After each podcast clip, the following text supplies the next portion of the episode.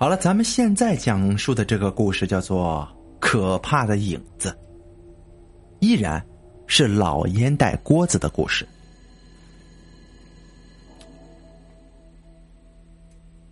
老烟袋锅子说呀：“点塔七层不如暗处一灯。”意思是你在佛塔上多么虔诚的点佛灯，给自己积累福报，你不如在别人的暗处。点上这么一盏明灯，获得的福报更大一些，更加能够显现出来你的虔诚，证明你真正的是在用心来做人，做善事。其实人呢就是这么奇怪，许多人去寺庙大把大把的捐钱，和各位高僧大能关系都相处的很融洽，在寺庙里边表现出来的虔诚也足够让人感动。哼，但是，在现实生活中，却是很冷漠的人。遇到了该帮忙的事情，却是冷眼相对；遇到该伸手的时候，从来不伸出援手。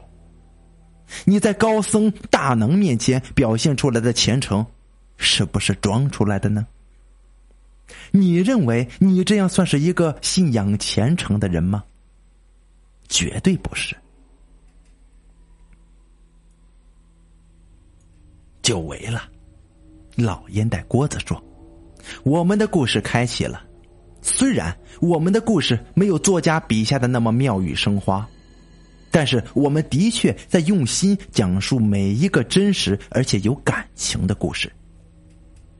我们的故事就是保持原生态，不掺杂什么艺术设计和效果。我们的故事只讲给喜欢听故事的人。”我们故事的主人公叫周莹。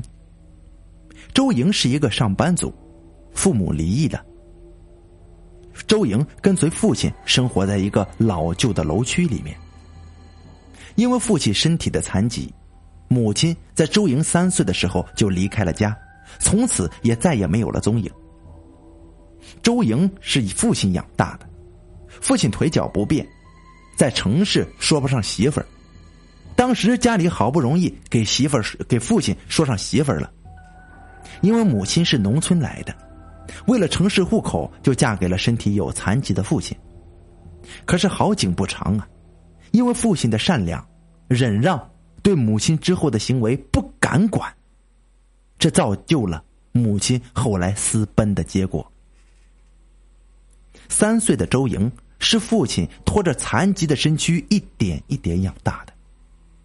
可想，本来生活就不好，自理的父亲是如何做到的？因为爷爷奶奶年龄大了，都是姑妈们养着，父亲单独抚养周莹也实属不易了。周莹上学很刻苦，可是家里经济差，他上到高中毕业就说什么也不上学了，任凭好父亲的好脾气的父亲发火，也不去了。因为周莹是个很孝顺的孩子，是一个难得的孝女，她了解父亲的不易，认为自己该到回报父亲恩情的时候了，所以她就毅然决然的撕了大学通知书，在家的周围找了一份工厂的工作，打工养活父亲。父亲也无奈的接受了这个现实，他明白，周莹这都是为了孝顺他。他年纪大了，身体也越来越差了。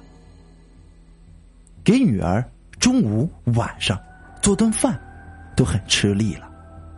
靠着低保生活的他，明白自己的时日可能不多了。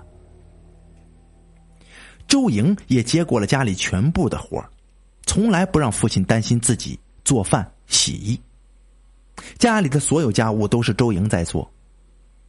他就需要老父亲老老实实的在那里躺着坐着就行。周莹今年已经二十多岁了，和出水芙蓉一般美丽，和嫁到父亲家的母亲一样，是一个美人的坯子。水嫩的小脸一笑起来有两个小酒窝，明亮的大眼睛，五官都十分的精致，而且性格也是十分的好，总是喜欢笑。虽然生长在单亲的家庭，但是周莹一点儿也不自卑。他有爱他、呵护他的父亲，还有姑姑、奶奶、爷爷，一大堆的家人。所以，在他工作的厂子里面，有太多的追求者，喜欢他的男孩特别多。但是周莹和从学校的时候一样，保持着一颗纯净的心，因为他的想法是照顾多病残疾的父亲，不想因为自己组建了家庭而忽略了自己的父亲。所以，周莹尽管已经二十岁了，也没有谈过一个男朋友。不是没有心动的人，只是因为他的心里始终装着他的父亲。这一点，是我们许多人难以做到的。许多的人只管自己享受，给自己那么多的借口，却不会关心自己的家人和父母。周莹每天都是三点一线的生活，上班、下班，然后回家照顾父亲，有时间看看书。他虽然不上学，但是还是想多学习点东西，充实自己。我们看这样平静的生活，多少有一些羡慕吧。我们许多人心中无爱，自然做不到那种状态。只有心中无爱的人，才会每一天感觉到孤单、寂寞、空虚。只要心中有爱，我们的人生永远不会觉得孤单。而平静的生活总是这样，经常被一些事情所打扰。因为我们人总有冤亲债主，总有一些你意想不到的事情发生。周莹所在的班组调来一个新的组长，这个组长是从总是从总厂调过来的，技术能力都很一流，年纪轻轻的也十分有作为，二十四岁就非常有成绩了。这个人长相也是十分的帅气，未婚，厂子里面有不少女生都有想方设法的去接近这位组长，可是这位组长第一天来就看上周莹了。对待周莹和自己家人一样关心。时间长了，大家都心知肚明了，这是喜欢上周莹了呀。可是周莹还是那样，不会心动。他天天还是上班下班，有的时候加个夜班。周莹呢，就和周围的邻居搭伴回家，连机会都不给这个组长一次。组长好像也不太建议这样继续死缠烂打，每天还是照样献殷勤。还是照样要接送周莹，周莹非常反感组长这样做，可是没有办法，家周围的厂子就这么一个，而且收入也不算低，他没有办法不在这里继续工作，只能接受这种状态。可是事情就有这么凑巧，有一天，周莹的邻居有事没有上班，这天上夜班的半夜的时候，周莹只能自己下班回家了，走在路上难免有一些害怕。毕竟啊，一个年轻的女孩子，她平时跟着父亲学佛，念着佛号，在路上独自行走。组长今天也说过送周莹回去，但是周莹又是拒绝了。组长这天也没有再张罗，但是自真正自己回家，周莹心里还是很紧张的。平时看惯周围的树木了，今晚没有月亮，树木都和张开的獠牙怪兽一样，很可怕。两边都是。周莹家这里是老城区，平时就连公交车都很少，因为道路长期年久失修，特别的难走。周莹走在路上那是度日如年。忽然，在后面出来一个人，抱住周莹往黑暗的地方走。周莹大声呼救，可是周围是野外的田地，没有人家。这个人。就是在此处等待机会，准备强奸周莹。在往后拖着周莹走的时候，周莹也奋力反抗。周莹后面的影子忽然间在这个时候，和人一样站了起来。看似有一些瘦弱的身躯，却异常的有力气，将这个准备干坏事的人一把给抱了起来，一下子。将此人摔到了外面，这个人也给吓坏了，起来之后撒腿就跑，可是这个影子就跟疯了一样追着他，这个人吓得尿了一裤子，可是还是没有停下来的意思。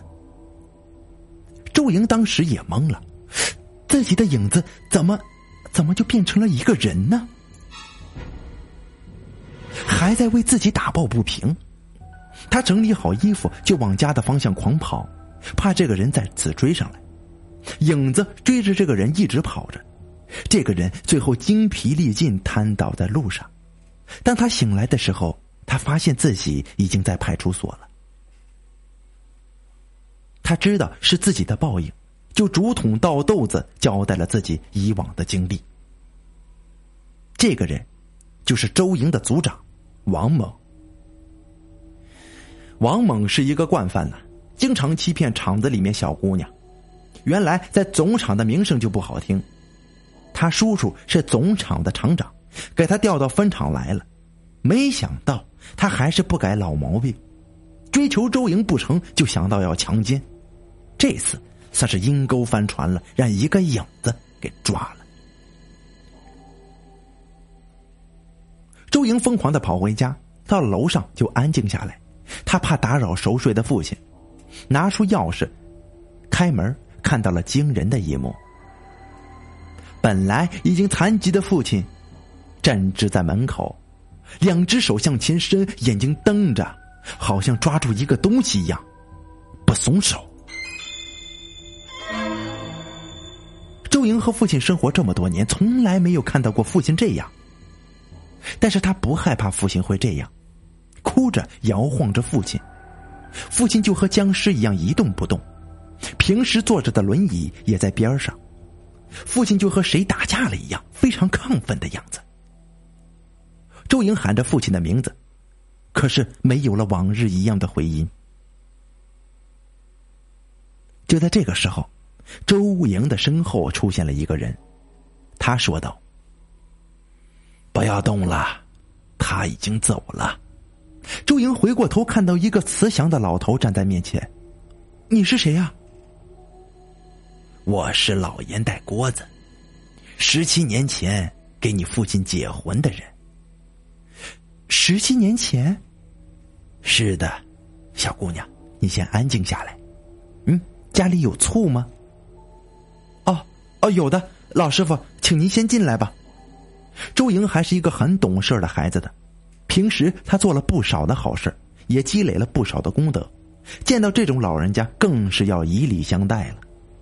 老烟袋锅子也不客气，直接就进屋，坐在边上的椅子上。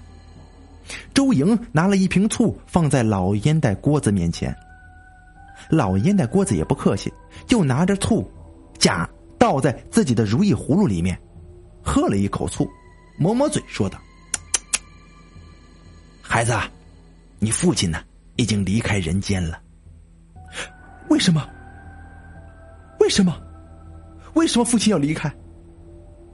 他早就应该离开了，十七年前就应该离开了。他在这个已经腐败的皮囊里面存在了十七年了，用自己的所有换来的这副臭皮囊啊！啊，爸爸为什么会这样做呢？为什么会这样？为什么会养育我？为什么会养育一个不属于自己的亲生孩子呢？老烟袋锅子师傅，我是不是不是我父亲亲生的？不是，你不是你父亲亲生的，你是你母亲和别人生的。这件事儿，你的家人不知道，只有你的父亲母亲知道，因为你的父亲没有生育能力。但是你父亲还是选择把你留下来了。你父亲有严重的心脏病，在你母亲背弃你父亲出走的那天，你父亲就已经死了。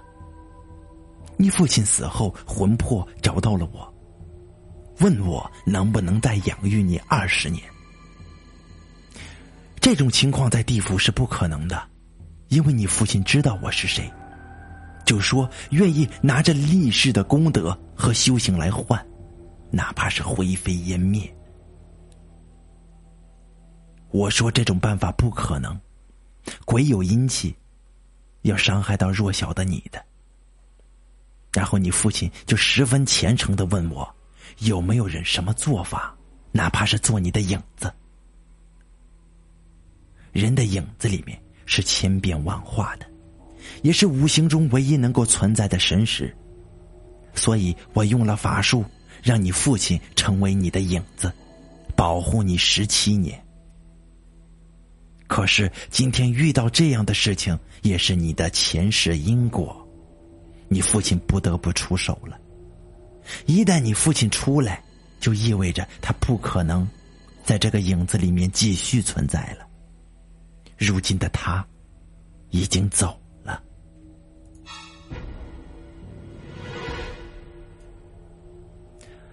本来他是想等到看到你结婚时候再走的。周莹听完这些，跪在父亲的面前哭道：“爸爸，我对不起你啊！”说完，声泪俱下，泣不成声。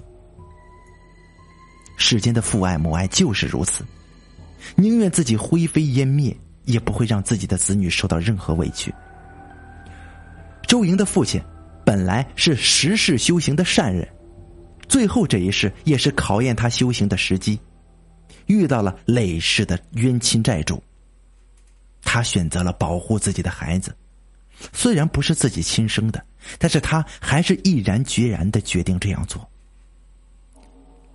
老烟袋锅子说：“周莹是一个善良的孩子，能够遇到这样的父亲也是不幸中的万幸。其实，不管你降生到什么样的环境，不管你降生到什么样的家庭，关键一点，你父母给你的爱是最重要的。有的人可能会觉得自己很幸福，家里的物质条件是好的，有钱有车子。”还有享受不尽的荣华富贵，可是你的父母整天在忙，没有一点爱给你。你能够降生到这种家庭，算不上幸福。只有爱的家庭，有爱的地方，才是人的福报。人的福报在于你和你的父母都有爱给对方。爱是传递情感最好的方式。影子不可怕，可怕的。是人心呢。